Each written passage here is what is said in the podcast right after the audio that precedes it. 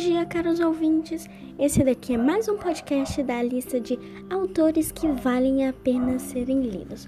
O autor de hoje é Valci Carrasco. E eu vou dar uma palhinha do livro Caçadores de Palavras. Foi por causa da minha mania de ir ao cinema que tudo aconteceu. Naquela noite eu estava cansado e o filme era bem aborrecido. Para dizer a verdade, só fiquei para a segunda sessão porque estava chovendo e não queria molhar os sapatos.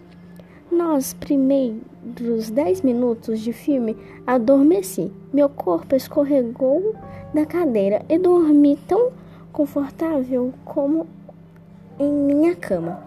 Então, pessoal, o que vocês estão esperando? Vão lá ler o livro.